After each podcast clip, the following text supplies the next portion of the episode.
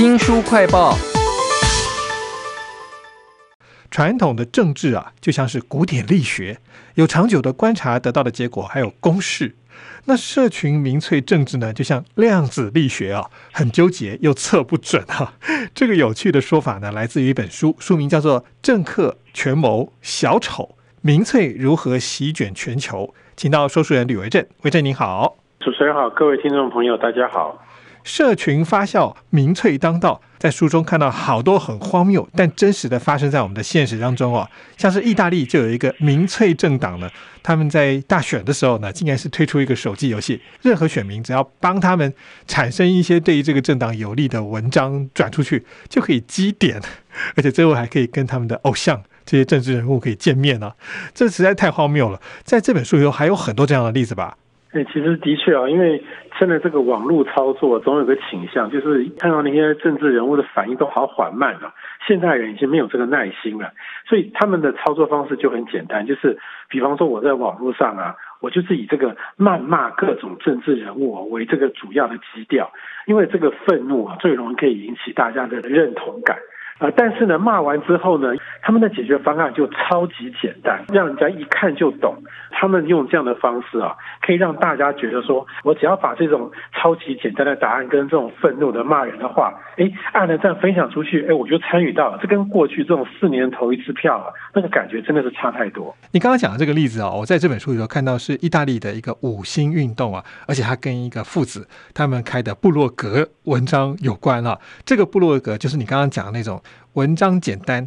诉求清楚，谩骂没有一个深思熟虑的解决方案了。后来这个五星运动很厉害哦，两千零一十八年他们都得到了百分之三十二的选票，结果最后这个整个执政联盟还分裂，他们自己是极右派，就他们去拉极左派的一起来执政，这真是太荒谬了。对啊，他们还做了另外一件啊，看起来也是不可能的事情啊，就是我们都知道说网络啊，在一般人的看法，就是它是一个这个可以让。最多种意见共同发表出来的地方，但是呢，这个五星运动他们在这个操作的网络这方面，他们完全反其道而行哦，是非常的封闭不民主的。他们所有的这个对外的发布讯息的管道只有一个部落格，你可以把这个回应发言全部关掉，就变成只有我在对外发表意见。然后呢，他只用一个官方 email。所以就是我们都只能寄信给他，或者是他寄信给我们，而我们所有的民众彼此之间都不知道对方讲了什么。啊，所以他们就是利用这样的一个方式啊，把所有的民众都分化，然后选择他们需要的那些民众，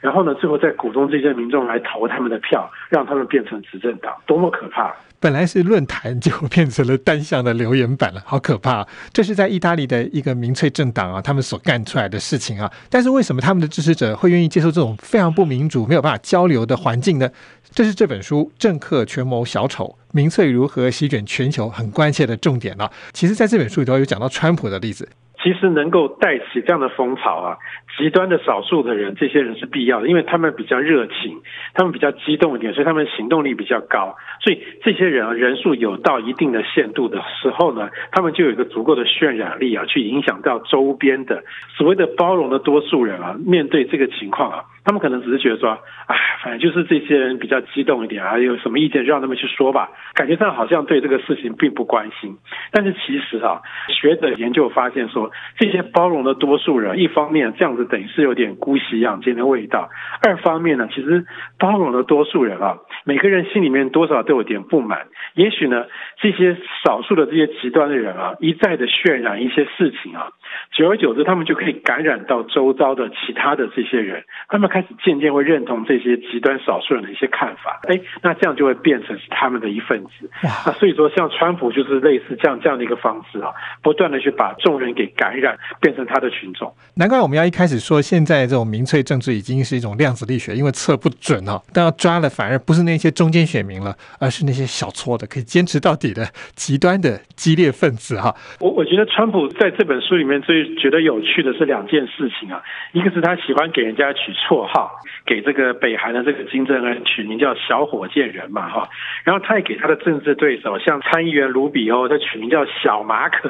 我觉得他这个小大概在美国是有一点这种是你很逊的意思。不过我我想这个毕竟还比不上这个他去叙述那个共和党的参议员马坎这个人啊。马坎其实是二战的战争英雄，后来就是选参议员，他在美国的这个声望非常的高。结果川普有一次居然说啊。因为马坎曾经在战争中被俘虏，所以我不觉得他是战争英雄。这句话呢，让非常多的美国人愤怒。结果接下来，川普啊完全没有道歉了，他在另外一个场合又重复讲了一遍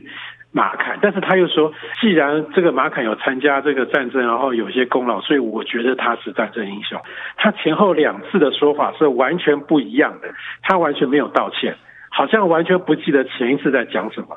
可是呢，他的支持者还是不在意哦，还是继续支持他。其实川普这种不经过大脑、前后不一，在推特上面到处乱讲话的事情，我们也看了很习惯了。这本书啊，《政客权谋小丑：民粹如何席卷全球》里面有一段话，我觉得应该要念出来给大家听。这段话怎么说的呢？他说呢，他们缺乏经验，但他们就是腐败精英圈之外的局外人，还有能力差，就表示他们很真哦。在国际上制造危机呢，表示他们有独立性。他们宣传的假新闻，代表了他们的自由精神。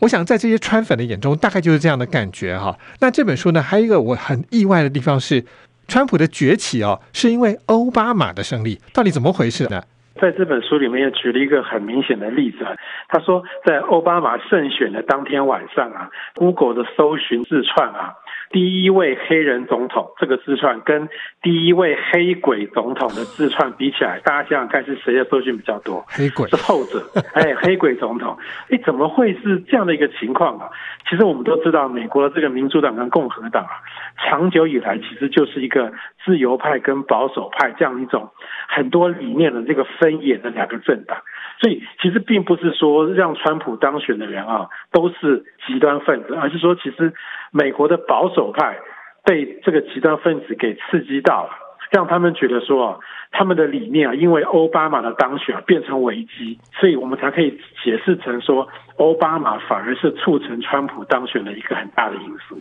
在这本书啊，《政客权谋小丑：民粹如何席卷全球》当中，另外还提到一个我看了会眼红，但其实我不太认同的例子是。这些极端的民粹分子啊，他们光靠网络都可以活得很好。例如英国就有一个网红，他明明就是那种反对穆斯林的很极端的人哦，但他每个月光是靠在网络上面讲讲话就可以赚四千英镑，而且他要买设备的时候，他只要跟群众说“我缺钱”，大家会捐钱给他。那我想知道的是哪一些网友啊，在明明知道你投票、你捐钱的这些对象是很极端的情况之下，还愿意捐钱呢？他们其实跟我们一般人啊没有太大的差异哦。基本上他会捐钱，表示他还是有点钱的。他们可能对于这个政治呢，实在是有太多的不满。啊，那这个不满呢，因为透过这个网络的方式，很快就可以得到回应嘛。我按了赞，按了分享，就觉得哎，我有参与到，就觉得很高兴。就有学者认为说，其实这个事情啊，就跟我们每个人的青少年时期是很像的。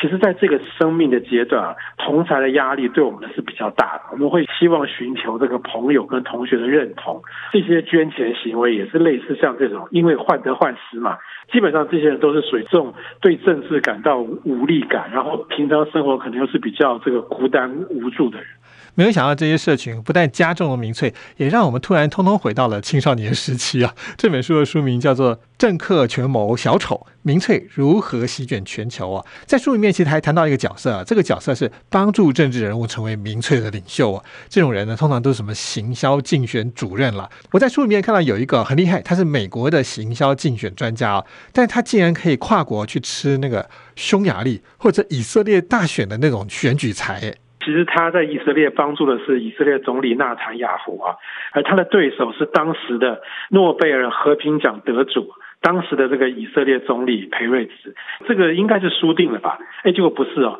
这位先生怎么帮这个纳坦雅胡打造呢？他就把裴瑞兹说成是一个出卖以色列的人。为什么呢？因为裴瑞兹之所以可以得到和平奖啊，是因为那个时候以色列政府啊跟巴勒斯坦解放组织啊和解，共享这块土地。可是呢，这个事情却被这位竞选专家说成是出卖祖国的土地。哇！啊，所以就把他打成是叛国者。哎，结果最后这个诺贝尔和平奖得主居然就这样输了，哇！这是一个非常巧妙的手法去影响人们的想法，真是太可怕了。负面攻击，然后把选民孤立，再加上选民自己的愤怒，有一点青少年那种需要同才认同的感觉，再加上社群，就造就了政客权谋小丑，民粹席卷了全球。非常谢谢说书人吕维正来为我们介绍这本书《政客权谋小丑：民粹如何席卷全球》。谢谢维正，谢谢大家。